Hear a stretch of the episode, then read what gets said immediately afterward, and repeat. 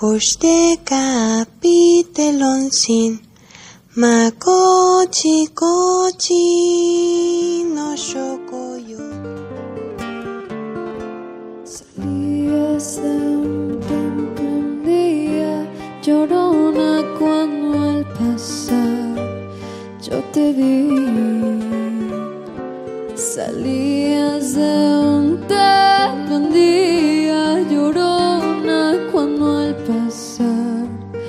yo te vi.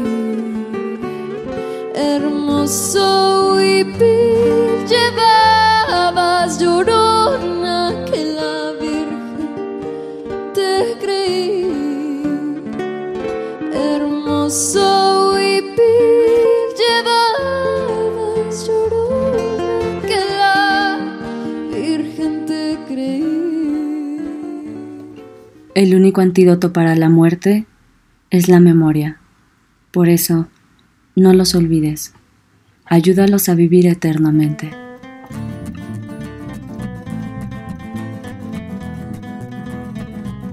Hola, ¿cómo están? Bienvenidos todos de regreso a Dime Más en un nuevo capítulo de este podcast. Yo soy Diana Saldívar Yo soy Irving.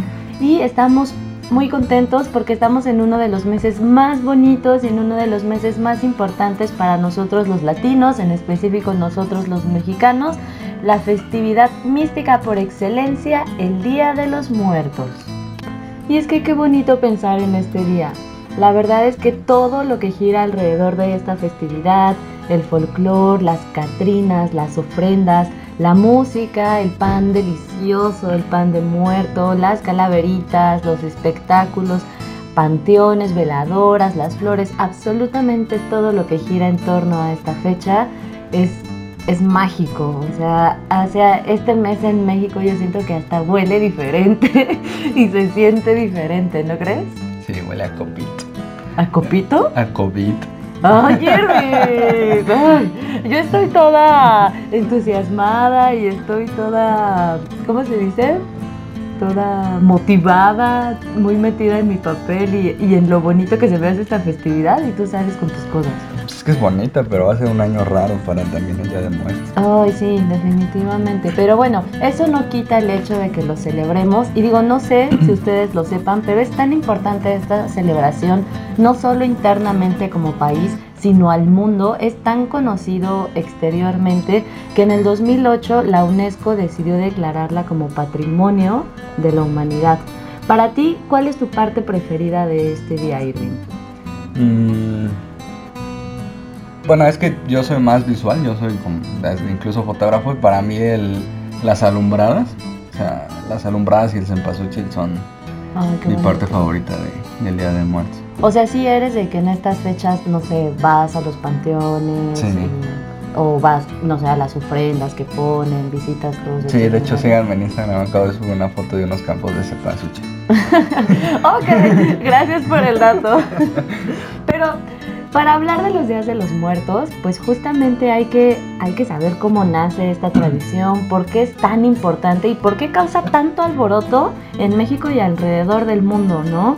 Y lo que debes saber es que esta tradición es muy llamativa externamente porque somos de los pocos países que celebramos tanto la vida como la muerte. Para nosotros es lo más normal, sin embargo, no, no en todo el mundo es, es algo, pues, algo normal, ¿no? O sea, de hecho, cuando voltean a ver hacia México es como, ¿cómo pueden celebrar la muerte con tanta algarabía?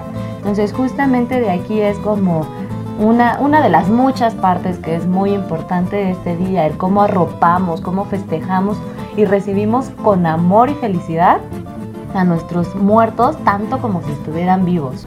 Sí, justo como decías, es este, todos nos voltean a ver por eso, ¿no? Hoy en día, por, por el cómo pueden celebrar la muerte y todo eso.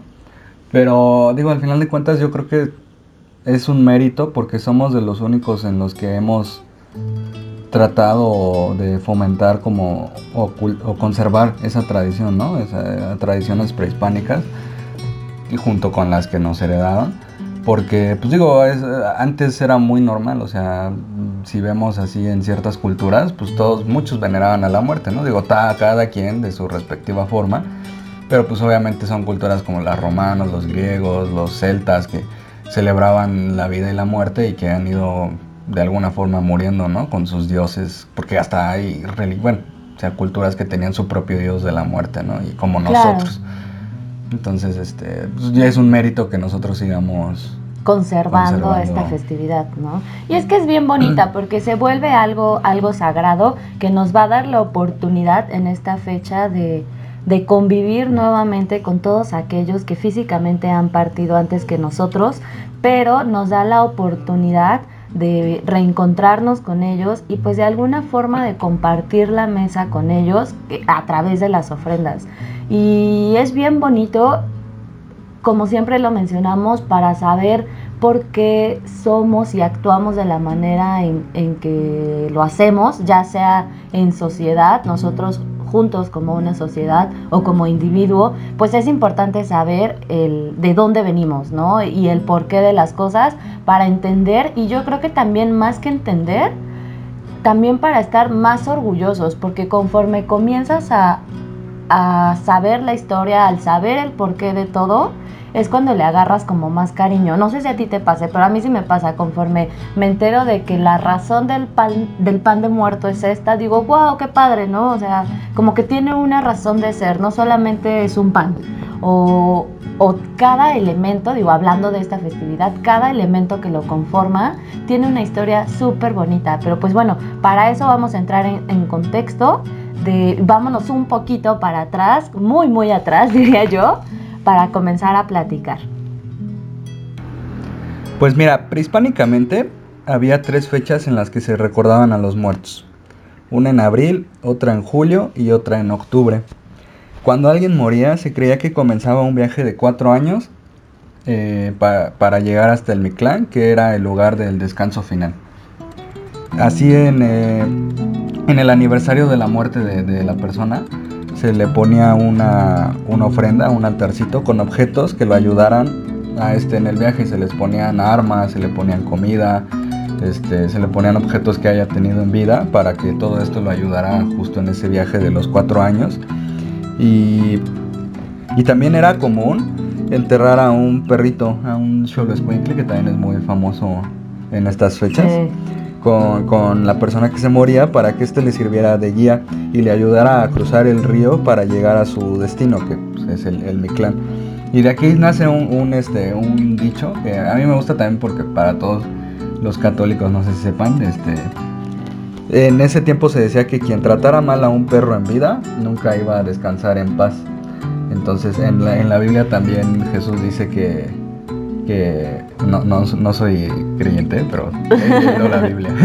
Este, que como trates a los animales debes de ser tratado tú, ¿no? Entonces pues, ahí comparten algo muy, muy padre para mí que, que igual este perrito que te iba a ayudar a cruzar y a llegar al, al, al clan y tú tienes que ser bueno con, con todos durante tu, tu trayecto de vida, ¿no? Para, porque si no te Sí, van a dar la llegar, espalda. exactamente, para, para que justo así como los trataste, ellos te ayuden, ¿no? En este camino y en este recorrido.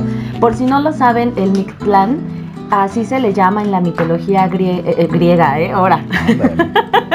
Así se le llama en la mitología de los mexicas al inframundo. Entonces, era, es muy interesante porque son historias muy místicas, así como todas las historias que tenemos en México de nuestros antepasados. Algo, algo que se me hizo a mí muy interesante es que justo cuando alguien moría, eh, era enterrado en un petate y sus familiares, como bien lo mencionaste, organizaban una fiesta con el fin de guiarlo aquí a este Mictlán, en donde ponían pues la comidita que justo va a ser como el antecesor completamente a lo que va a ser una ofrenda, ¿no? Hoy, hoy día se ponían varias cosas, pero bueno, de ahí sabemos que entonces van a hacer la ofrenda. Por otro lado, también es importante, muy importante de hecho, saber qué estaba sucediendo en Europa, porque justamente esto es previo, ay, sí, ¿no? ¿O por qué me hiciste esa cara? Eh, nada, porque pues, nos vamos a centrar en, en España, no en toda Europa. Pero tú sí. Bueno, o sea, más bien es importante centrarnos en lo que estaba sucediendo en, en España, porque justamente de aquí, cuando llegan a, pues al nuevo mundo, todo, toda la conquista, es que van a traer muchas cosas que es importante conocerlas. Así es, y fíjate que en México, digo, prehispánicamente obviamente, no había como tal el 2 de noviembre. Pero en España sí existía una celebración que es la de Todos los Santos, que se celebraba el 1 de noviembre y el 2 se celebraba la fiesta de los fieles difuntos. Era costumbre bendecir comida y dejarla a lo mejor en las puertas de la calle para que los santos al venir o al bajar del cielo se la, se la comieran y se les rezaba a las almas para que salieran pronto del purgatorio. Y es así sabiendo que aquí ya había una, un antecedente de que nosotros hacíamos esto de las ofrendas para que lleguen al Mictlán y que en España se celebraban a todos los santos y los fieles difuntos. Cuando España conquista México, estas dos creencias se sincretizan eh, y digo, sincretizar es cuando dos, dos ideas opuestas se, se fusionan y, y, se empiezan a adoptar cosas de, de uno y de otro este, para crear algo para nuevo. crear algo nuevo. Yo había leído un dato que se me hizo súper, súper bonito, que tiene mucho que ver con lo que tú estás platicando, que justamente coincide en que cuando los españoles, en este intento de inculcar o de, pues más que inculcar, modificar estas tradiciones que practicaban los, los indígenas, es, y cuando mueven a estas nuevas fechas el, el- la tradición hacia noviembre, el dato curioso y el dato que a mí se me hizo muy bonita es que coincide perfecto con el final del ciclo agrícola del maíz, que era el principal alimento en México. Entonces, no sé si ustedes lo sepan o no, pero ahora van a saberlo. Eh, el maíz siempre ha sido algo sagrado, o sea, en, en las culturas indígenas siempre ha sido algo muy sagrado para, para nosotros y que y que coincida cuando yo vi este dato dije wow o sea qué bonito no porque qué bonito que si habrá sido a propósito o no porque para ellos era el primero y el 2 de noviembre como tú ya lo mencionaste no que si día de muertos o los santos difuntos eh, las ánimas etcétera coincide perfecto con algo que es tan importante para nuestra cultura. Hay muchas vertientes hay muchas ideas pero bueno esta en específico a mí me gustó muchísimo por esta razón y es que una bien padre, que también me encanta, es que como lo hemos comentado, cuando llega la Nueva España, perdón, cuando llegan los españoles al Nuevo Mundo, justamente eh, pues se aterrorizan, ¿no? Ellos se horrorizan de todo lo que ven, porque pues obviamente nosotros estábamos súper acostumbrados a todo el tema de sacrificios. Y entre ellos, aquí va otro dato súper padre, es el cómo nace el pan de muerto. Entonces, cuando ellos llegan, se dan cuenta que hacen estos sacrificios y que se comen los corazones de las doncellas. Se les hizo una locura, una locura que no podía continuar porque iba completamente en contra de la ideología del cristianismo. Y es así como van a hacer el pan de muerto. Al momento de de querer hacer esta modificación para que ya no se hagan los sacrificios, entonces se genera el pan de muerto y cada parte, cada elemento que, que forma a este pan tiene una razón de ser y está bien bonita porque digamos que eh, todo el pan, que es en forma de círculo, representa el ciclo de la vida. La, la chichita, la bolita de arriba, va a representar lo que es el cerebro y el corazón, mientras que la cruz, que son los, lo, pues sí, como estas líneas que lo cruzan, representa dos cosas. Una va a ser eh, los huesos de las personas, pero al mismo tiempo va a hacer referencia a los cuatro puntos cardinales del calendario azteca y es dedicado a los dioses antiguos Quetzalcoatl, Xipetotec, Tlaloc y Texcatlipoca. Otra analogía es que son las lágrimas derramadas también por el difunto.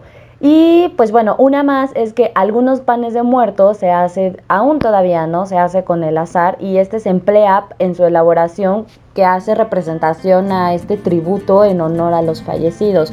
Finalmente, hoy día el azúcar ha cambiado, pero en- originalmente era un azúcar roja rosa que de repente podemos llegarla a encontrar todavía en los pueblitos y este va a ser la representación del corazón ensangrentado de las doncellas. Entonces cuando yo leí esta historia y el porqué del pan de muertos dije, wow, o sea, como que qué bonito, o sea, siempre vamos por la vida como con una venda en los ojos, vamos en automático y de repente cuando te detienes un momento y empiezas a cuestionarte todo tu alrededor, el por qué será así o el por qué existirá esto y comienzas a investigar un poco, es cuando te puedes llevar gratas sorpresas y entender y ver el mundo con otros ojos, ¿no crees? Sí, fíjate que yo, yo tenía otra versión, digo, así como por ejemplo la del metro, ¿no? Que comentábamos que hay muchas historias de diferentes lados, o sea, de diferentes partes.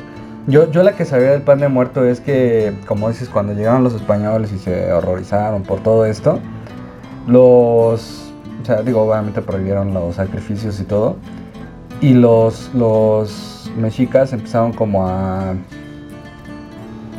O sea, que, que el pan de muerto representaba un, un sacrificio, entonces que el, el, como dices, como la bolita del pan, Ajá. era este como la, la piedra donde colocaban al sacrificado Ok. y que la bolita, la chichita, este, que es lo más rico, eh, ponían, este, era, eh, representaba el cráneo y los, los cuatro palitos era el cuerpo de la persona en sí sacrificada y es como un, un, este, digo, lo que yo conocía, ¿no? Como una representación de, esos, de esas personas que se, se sacrificaron para los dioses, ¿no? O sea, Sí. y que justamente como dices, es- ese polvito blan- este, rojo era, era la sangre. Era Esa la es la, sangre. la- la que yo, yo Sí, conocía. digo, realmente creo que nosotros lo sabemos. Si tú te vas a diferentes estados, por ejemplo, la historia va a cambiar, le darán ahí un pequeño giro a cada cosa, pero la esencia es la misma, ¿no? Y justamente en- este es un ejemplo perfecto en donde podemos darnos cuenta, cuenta de esto. Entonces, si hay algo que es inmensamente tradicional en esta festividad, es el pan de muertos y ahora cada que compren o que coman una delicia tan sabrosa como lo es este pan, pues ya saben el por qué existe y, el por qué de esa forma, ¿no? Que solo lo vemos y nos lo comemos, pero está interesante saber el por qué.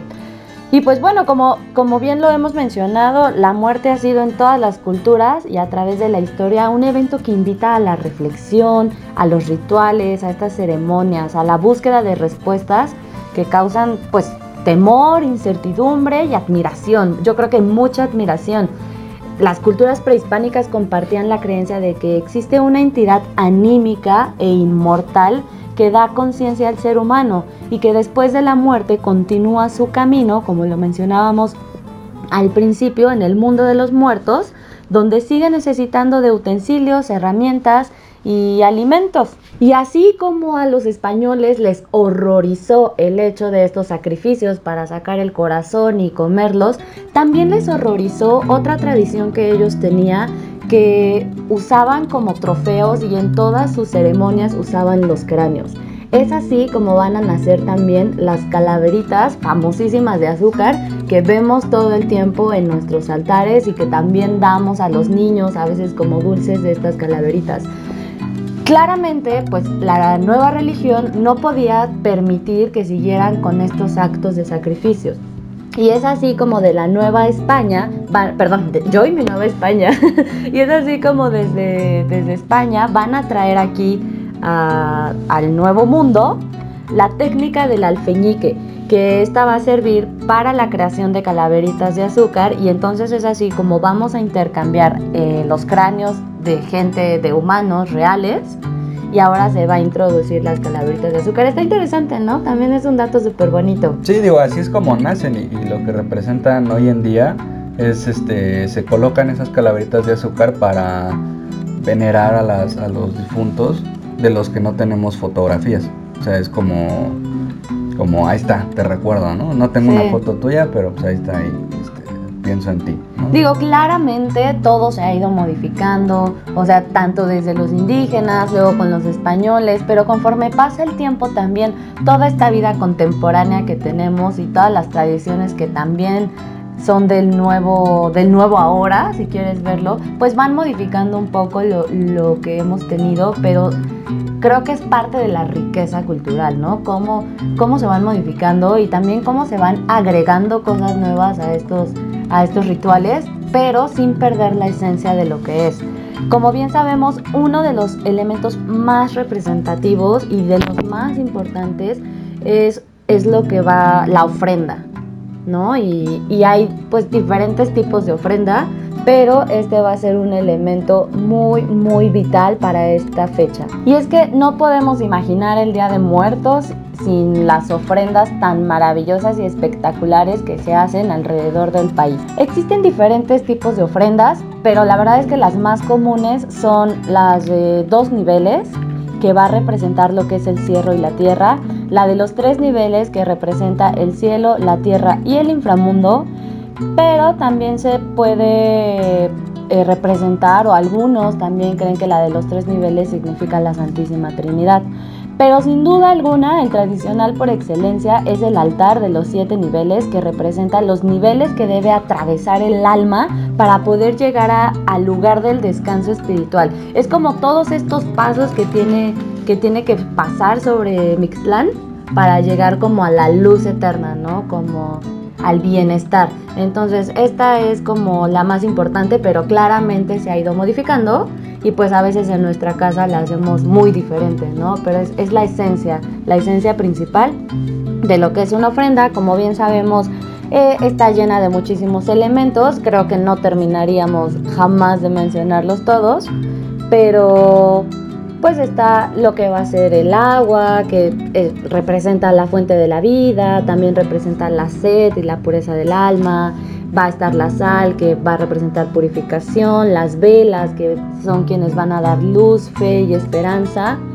El locote antes era lo que se usaba en lugar de las velas, que aparte huele delicioso. Hoy día se usa el locote o el, el copal o el incienso el incienso de hecho llega con los españoles, antes se usaba más el copal, que es esta fragancia de reverencia que se usa para limpiar los malos espíritus y así pueda llegar en un lugar sano y, completamente bello todas estas almas con quien vamos a compartir la mesa.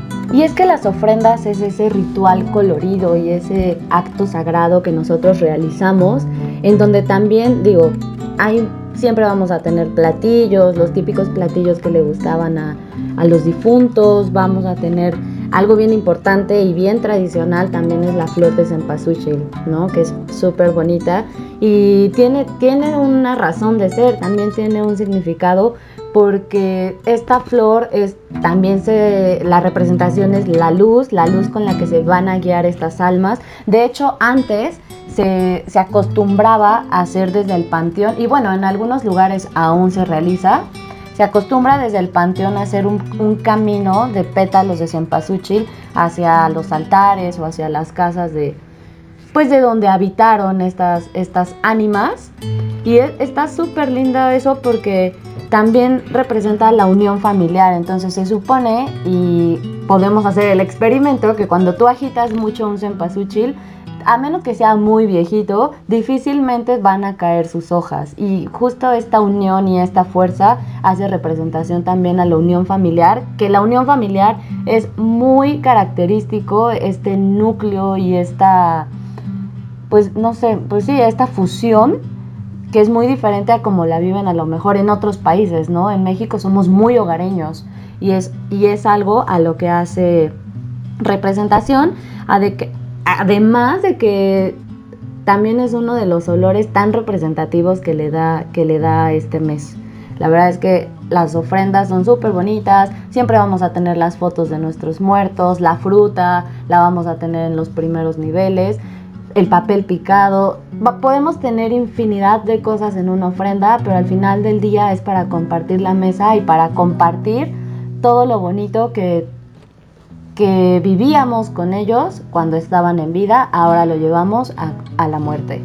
Y, por ejemplo, en los pueblitos, y bueno, creo que en el nuestro no, no sucedía tanto eso, pero en los que se, se arraiga mucho la tradición todavía, es muy común ver estos grandes arcos de cempasúchil en las entradas de los pueblos para recibir a todos por igual. O sea, no, es, no, es, como un tema egoísta. Ah, yo te pongo la, la ofrenda nada más para mí y mi camino, ¿no? O sea, en los pueblos se unen todos para hacer estos arcos monstruosos en el buen sentido, gigantescos, para dar la bienvenida al pueblo, ¿no? o sea, al pueblo, a, los muertos, al, pueblo en general y venerarlos a todos por igual. Y yo me acuerdo de algo muy bonito que, eso sí me, tocó, nos tocó, que creo que ya no se hace mucho, o al menos por lo que estuve investigando ya no se hace mucho, que era que en la ofrenda, eh, para recordar a tu difunto, mm, gra- muchos de los elementos que se ponían en la ofrenda tenían que ser regalados por, por otras personas. Ah, sí, no me acuerdo de sí, eso. Entonces generalmente mandaban a alguien, o sea, a nosotros, a, a un niño o a alguien, a ir con una canastita a las casas de las personas que conocían a esa persona y pues ya la persona de la casa te regalaba que una mandarina, que, que un platillo, un vaso de agua, una coca y ya llegabas con tu canastita y las ponías en, Sí, yo, en yo digo, no... Y tú igual, igual eh, tú regalabas ¿no? la- Fíjate que hiciste que me acordara y seguro te vas a acordar también que nosotros tenemos familia en Morelos. Entonces, nosotros cuando éramos niños pasábamos estas festividades precisamente con nuestra familia de allá. Nuestra abuelita hacía una enorme ofrenda y aparte era muy bonito porque todos los niños en estas fechas salían, así como se hace hoy día, pero a mí en lo personal se me hace una tradición muy linda como lo hacíamos antes. Como hoy día llegan los niños y te dicen, me da mi calaverita, me da mi calaverita y quieren dinero o dulces, ¿no? Pero nosotros lo hacíamos diferente porque nosotros íbamos de casa en casa, se armaban como grupos de niños de, pues, no sé, de toda la, la cuadra o diferentes grupos y entonces íbamos de casa en casa cantando, la calavera tiene hambre, no hay un pedazo de pan por ahí, no se lo acaben todo, déjenos la mitad. no tengo nada. Pan, pan para la calavera, si no hay pan, aunque sea dinero, algo así, ¿no? Sí. Entonces, a mí, yo recuerdo eso y, y digo, wow, qué bonita tradición, porque cuando terminabas de pedir tu calaverita en las diferentes casas, era padre porque normalmente no te daban dinero como hoy día, hoy día se hace. Justamente de la ofrenda o las personas tenían como aparte una canasta o, alimentos que te daban la fruta, la caña, eh, algún dulcecito, la, la calaverita de azúcar. Entonces al final del recorrido algo que se me hacía súper bonito es que todos hacían un círculo, todos los niños hacían un círculo y obviamente ponían los dulces en medio, todos. Así no es como de que a mí me dieron más, a mí me dieron menos. Todos iban al centro y un adulto era quien comenzaba a dividir por partes iguales a cada uno de los niños. Entonces a mí se me hace algo súper, súper lindo esa tradición. Tiene mucho tiempo que no voy en estas fechas a, a Morelos, no sé si se siga celebrando de la misma forma o no, pero justo, justo es eso, ¿no? Como, como mantener esas raíces y mantener esas tradiciones bonitas. Sí, y, y justo esta canción que dices, La Calaverita, va cambiando en, en- en muchas partes, ¿no? Por ejemplo, aquí creo que nada más es, me da mi calaverita y ya, ¿no? Ajá, Y pues sí, en otros lados sí, como nuestro pueblo son canciones de dos minutos, y terminas con la garganta destrozada y bueno, pero como niño te la mandarina. pasabas increíble. Sí, ahora lo pienso y sí tienes razón, pero como niño es algo bonito. Ah, sí, claro. A mí me encantaba. Y bueno, retomando, retomando, retomando, retomando un poquito, De lo mucho que hemos hablado y yéndonos un poco muy atrás. retomando lo- la versión que, porque digo, recordemos también que, que no hubo como un específico, ¿no? De yo inauguro el tal, el día de amor, no hubo una persona, no hubo un antecedente así totalmente factible de, de que haya sido esto, ¿no? La, la versión que yo tengo retomándola es de que, digo, ya después de todo lo que hablamos de los españoles y, y los prehispánicos de acá, en el siglo XVIII ya se había establecido la costumbre del Día de Muertos. O sea, ya, ya se celebraba un, un Día de Muertos como hoy lo conocemos. Y para el siglo XIX, justo el primero de noviembre de 1921, el ayuntamiento de la Ciudad de México lo convierte en una fiesta. La gente, después de visitar los templos para orar, se reunían en el Zócalo, frente a Catedral, para disfrutar de la verbena de todos los santos. Este, tradición traída por, por los españoles. Y, y esta se alargaba hasta el 2 de noviembre. Y había puestos de comida, espectáculos y demás. Y se conoció, o sea, toda esa fiesta se conoció como el Paseo de Muertos. Igual antes se acostumbraba a enterrar a los muertos en las iglesias. Y es ahí, de hecho eso es muy conocido, o sea, es ahí donde en las iglesias se colocaban todos estos altares con cempasúchil y se hacían las alumbradas. Pero hubo una peste de- del cólera que azotaba en Europa, obviamente pues, las iglesias eran, son, eran regidas por, por España que estaba en Europa. Y España, y España declara que, que ya no se pueden enterrar a los muertos en las iglesias, que se tienen que hacer panteones fuera de las ciudades o fuera de los pueblos. Entonces así nace los, Los los, panteones. panteones. ¡Wow! ¡Qué padre! Nace ajá, por, por el brote de cólera que hubo en, en España, entonces pues dijeron, Una pandemia nos trajo los panteones tan tradicionales a México. entonces este, pues es así como los panteones se llevan fuera de las, de las ciudades como hoy en día, como muchos de hoy en día, y ahí es donde ya se empieza a hacer los panteones del Día de Muertos, o sea, las, las tradiciones se llevan ahí, ya no es en las iglesias y ya se empiezan a adornar las tumbas Sí, con las como estos altares ya dentro del panteón, porque el panteón es otro mundo aparte en esta festividad, que también se hace lo mismo, pero yo creo que magnificado, porque justo es el corazón, ¿no? Es ahí donde están todas las almas y ahí donde se enterraron los cuerpos físicamente. Exacto, y ya fue, digo ya para concluir como este antecedente, fue en 1930 en el gobierno de Lázaro Cárdenas, donde empieza, digo, como él eh, expropió el petróleo, empieza toda esta apropiación ¿no? nacional mexicana de sentirnos orgullosos de ser mexicanos, y fue aquí donde también este, los, un grupo de intelectuales de, de- de esas fechas empezaron a decir que, que lo nuestro es más indígena que otra cosa y que estar, hay que estar orgullosos de ello y demás. O sea, como que lo empezaron a... Que también aquí hay que recordar y, y yo les pido a todos, ¿no? No hay que ser ni malinchismas ni nacionalistas extremos. O sea, somos, somos chile de todos los molcajetes. O sea, somos una mezcla de todos los chiles. Sí. Y eso es lo padre, ¿no? Entonces, este, este grupo de, de- de intelectuales empiezan como a decir, lo nuestro es totalmente indígena, hay que serlo chingón, hay que ser mexicano. Digo también por la, por la, por el, el contexto, histórico, ¿no? que existía alrededor. Exacto, entonces ya fue de ahí, o sea, de 1930, donde ya decimos Día de Muertos, así como tal, fecha nacional, fiesta Con chingona. Sí, como sentirte bien orgulloso de esa festividad, Exacto. ¿no? Al 100%. Y pues, así es como nace todo lo que hoy Como, conocemos. sí, como eh, un, un nuevo paso, una nueva etapa a como lo celebramos, ¿no? Que se vuelve más nacionalista y con este amor arraigado 100%. Se impulsa, digámoslo de esta manera. Pero no podemos terminar el capítulo también porque ya estamos prontos a sin hablar de la Catrina, que es tan tan importante este personaje eh, pues en esta fecha. No podemos hablar del Día de Muertos sin mencionarla y pues bueno, aquí va un poquito de, de cómo es que nace. eh, durante los gobiernos de Benito Juárez, Tejada y Porfirio Díaz, va a ser la Catrina creada por el caricaturista mexicano José Guadalupe Posada y originalmente se llamaba la calavera garbancera. Esta palabra provenía de los vendedores de garbanzos que siendo pobres aparentaban ser ricos y querían ocultar sus raíces indígenas. Este grupo de comerciantes pretendía tener el estilo de vida de los europeos.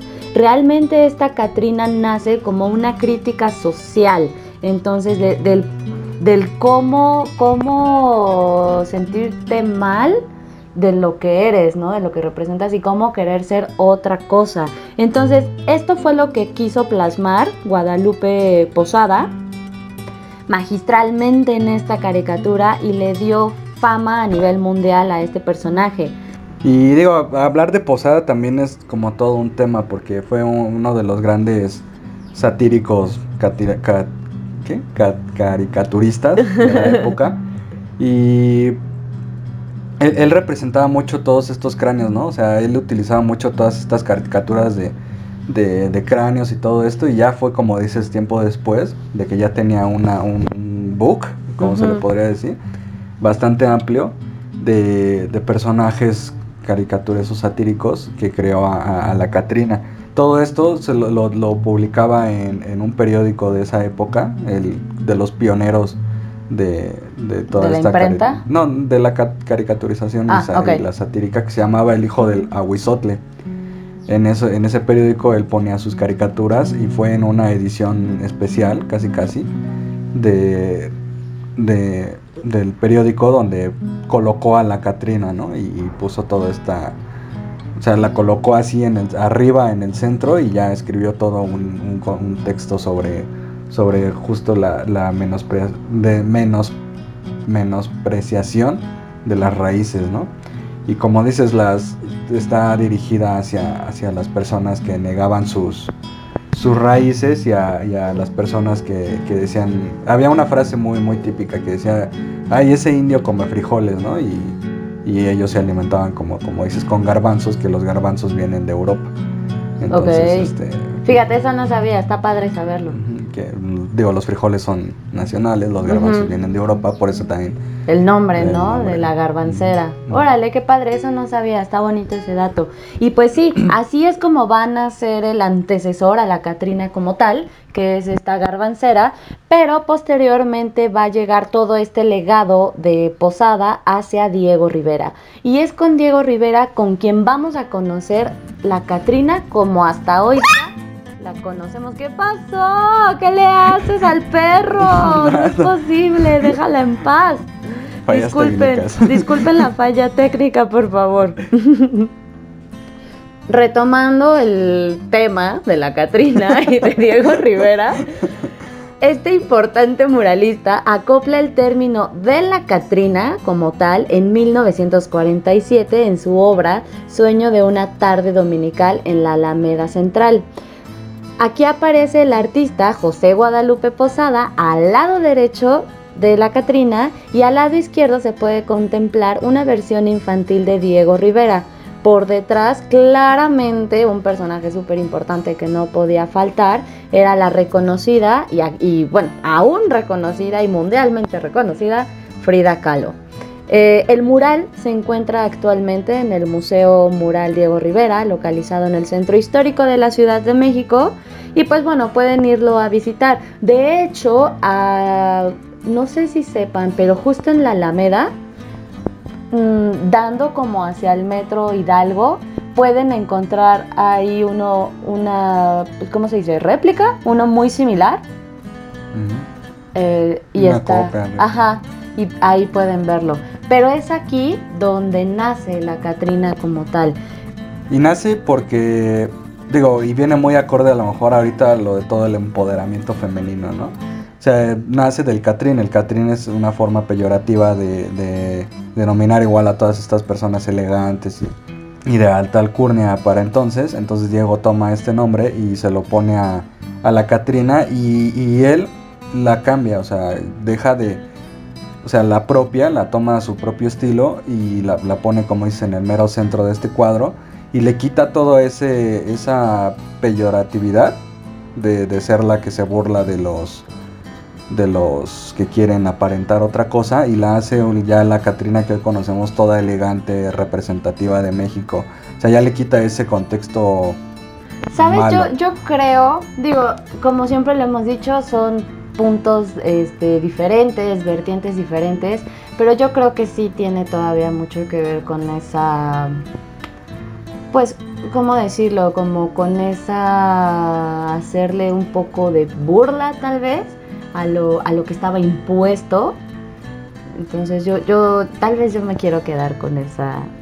Ah, Con esa no, o sea, historia. son, son épocas ¿No? también súper diferentes, ¿no? Sí, o sea, sí, Posadas sí. fue en los 830, no me acuerdo, o sea, fue mucho, mucho Sí, fue antes, mucho entonces, tiempo posterior. Ya cuando Diego Rivera la ve, ya no, ya no, igual ya no entiende el contexto, por eso yo entiendo, o tenía entendido que ya le quita todo esto de lo garbancero, del, del peyorativo y la convierte en toda elegancia, toda Sí, como algo vestuarios, espectacular, ajá. ¿no?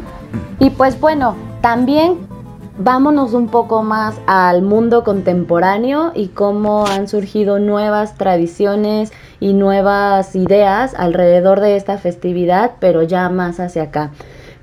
Mm, Como bien lo sabemos, se celebra esta tradición en todo el país, pero hay ciertos estados de la República donde es muy representativa.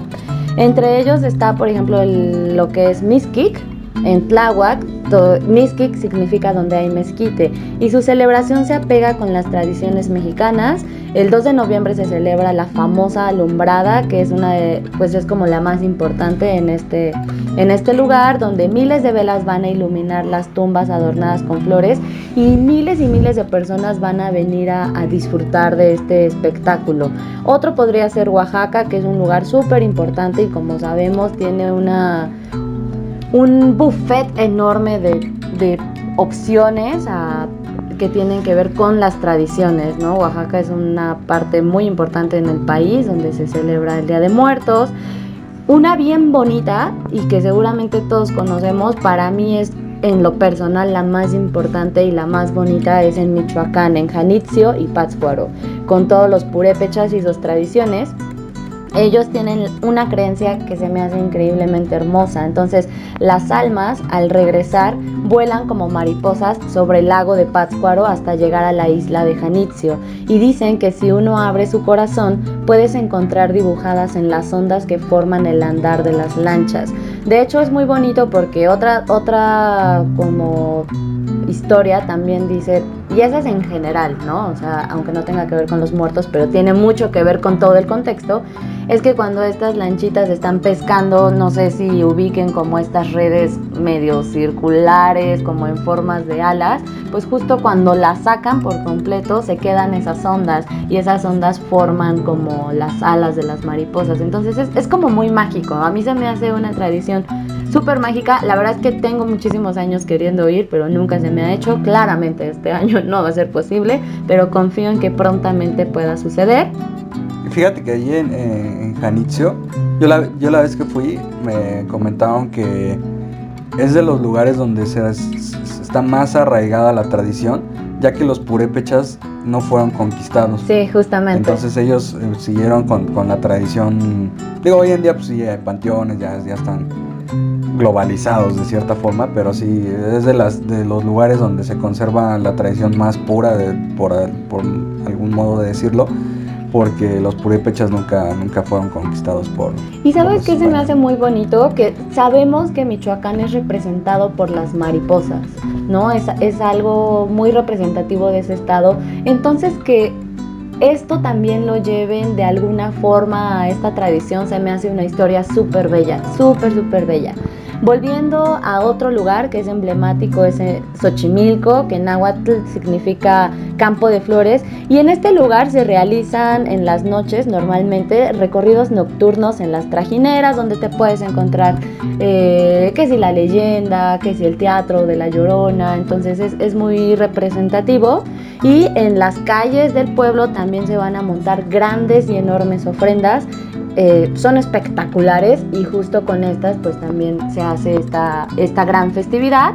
Finalmente, y algo mucho más contemporáneo, es en Guadalajara, en el Panteón de Belén y Mezquitán se visten de naranja todas las tumbas, todo el panteón, pero una nueva es el Festival Calaverandia. No sé si algunos lo conozcan o no. Se supone que este año iba a ser su tercera edición es un tipo parque temático, parque de diversiones, pero todo va enfocado a lo que es esta festividad del Día de Muertos. Échenle ahí una googleada, está muy bonito. La verdad es que yo desde que lo conocí, desde que se lanzó, dije, wow, qué padre, tengo ganas de ir. Igual nunca he ido, pero está, está interesante. O sea, es algo súper contemporáneo, pero está bastante bello.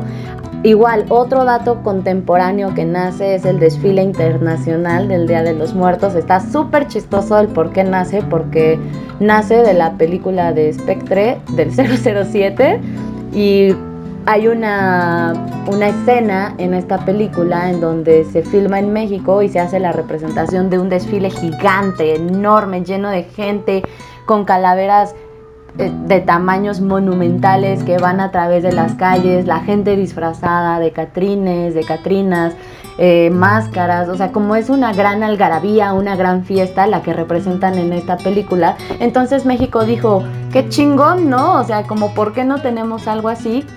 Y a partir de esta película es que se comienza a celebrar año con año el desfile del Día de los Muertos en la Ciudad de México.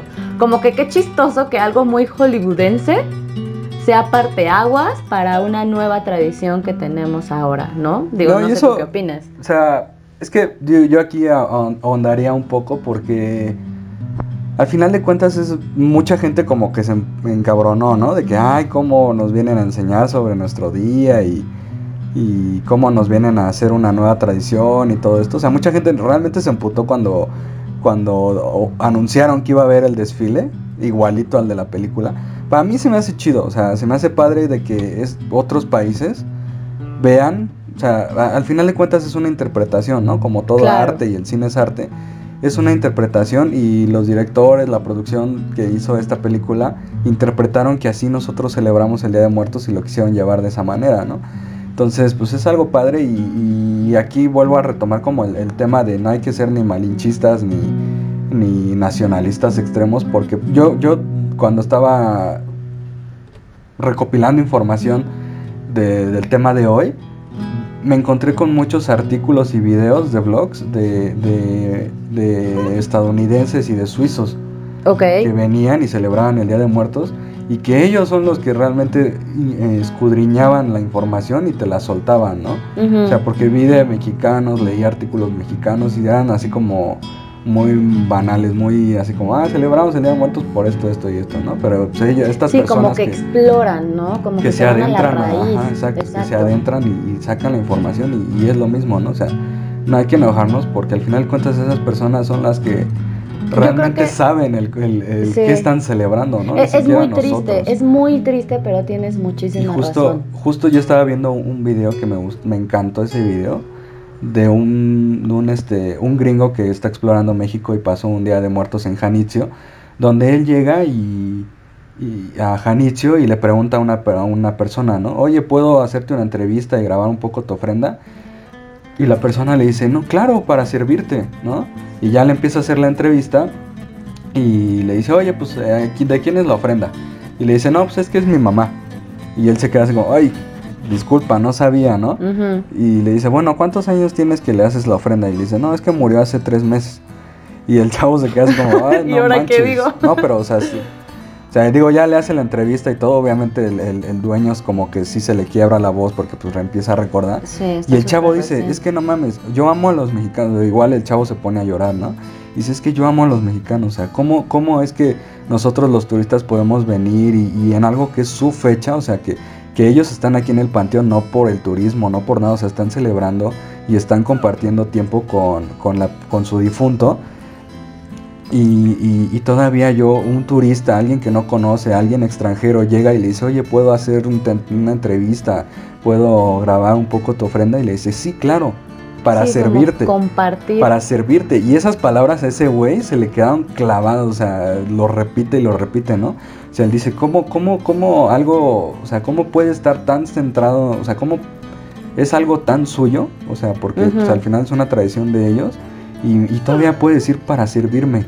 O sea, ¿por qué para servirme a mí que soy extranjero, que, que, que vengo de otro país a casi casi a pisar su suelo para nada sí, más como para pasear? invadir algo Exacto. muy suyo, ¿no? Todavía dice para servirme, o sea, a él se le quedó muy cabrón, muy Sí. clavado eso. Y, Sí, y es "Wow", que o sea, nosotros los mexicanos, pues de alguna manera, por todo este contexto, pues también siempre hemos sido como muy, pues no sé cómo llamarles, serviciales, sumisos, pero ya es parte de, de nuestra identidad, de nuestra enseñanza, ¿no? Lo que se nos enseñó que era respeto a través de los años. Pero sí, curiosamente yo también vi el mismo video. Está, está padre. Y a mí también me hizo pensar en el hecho de, de cómo, cómo ven desde afuera México, cómo nos ven como país. Y eso me lleva al último dato del día de hoy, que algunos lo amarán, otros no tanto, pero si hay algo que no es indudable, es el hecho de que la película de Coco, de yo lo sé, yo dije, algunos lo amarán, otros no tanto, pero es el hecho de que la película de Coco llegó también a amplificar lo que es esta tradición a nivel mundial. Y algo bien importante y que a mí en lo personal se me hace bonito, yo soy del clan de que sí me gusta Coco, me duele de que no haya sido como algo mexicano, pero bueno, al final del día volvemos al mismo resultado. Independientemente que sea algo creado exteriormente, nos ayuda internamente a, a decir quiénes somos, a, a compartir estas tradiciones, a que lleguen mucho más lejos. De hecho fue muy chistoso porque eh, hay una exposición que se hace en Las Vegas. Entonces es como de, arte, diseño, di- eh, interiores, etc. Posterior a la película, entonces fueron unos chicos de Guanajuato a vender productos y se hizo un boom. Y entonces de repente empezó a mandar muchísimos más productos México al exterior gracias a, gracias a esta película, porque se hizo tan famoso que de repente todos querían la, la guitarra de Coco, ¿no? O también fue un, un parteaguas para que mucho extranjero quisiera venir a celebrar esta festividad aquí al país. Entonces, como dices, no todo es malo, creo que hay que verlo desde todos los puntos de vista. La historia yo creo que es bastante bonita porque representa cómo vivimos en México el Día de Muertos, representa, y algo por ejemplo que a mí se me hizo muy interesante es que uno de los lugares donde hubo más taquilla de esta película fue en China. Y que en China se debe a que a ellos se les hace impresionante la unión familiar, la unión familiar que está comunicando esta familia y que al final del día es lo que tenemos en México, lo que mencionábamos hace rato, somos súper hogareños. Entonces, como que tiene cosas bastante buenas. Y la película está, está basada en muchas cosas reales, lo que decía. Obviamente se va modificando, pero se hizo un estudio completo para poder ir haciendo esa peli. Entonces, lo de los altares, lo de las fotos, lo del perrito, ¿no? O sea, que te ayuda a cruzar. Como toman muchos datos bastante interesantes. Y a mí, la verdad, a mí me agrada la peli. Y a mí no. Pero, como amante del cine que soy, debo de aceptar que es un, un- un buen medio, no es una buena película, es un buen medio para...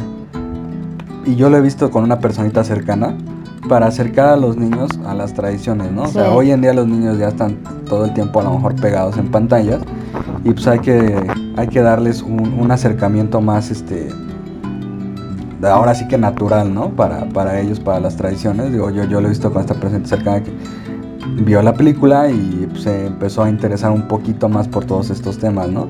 Al final la película para mí es mala, en términos cinematográficos es mala porque Pixar también podríamos hablar otro un episodio sobre Pixar, pero Pixar ya se volvió muy formulaico y, y, y, por ejemplo yo cuando veo las películas de Pixar nada más digo, ay, ya, ya te presentaron a todos los personajes, va a haber uno bueno que se convierte en malo, ¿no? Bueno, pero también, o sea, tú eres amante del cine y al final es una... No, no, no, pero bueno, a lo que voy es que, o sea, está bien, o sea, está bien que se haya hecho esa película para acercar.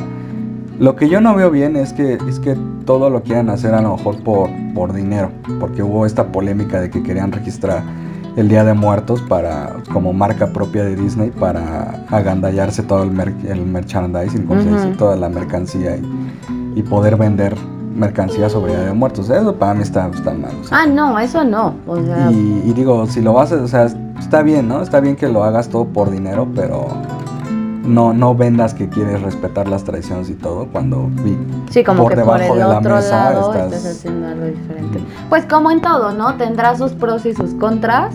A mí me tocó platicar en específico de la película de Coco de los pros. Claramente hay los contras y tampoco están tan padres.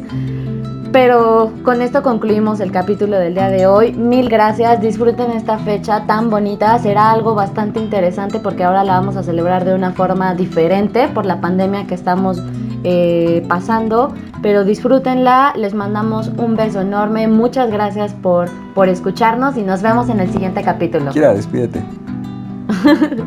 despídete. bueno, nos vemos. Bye.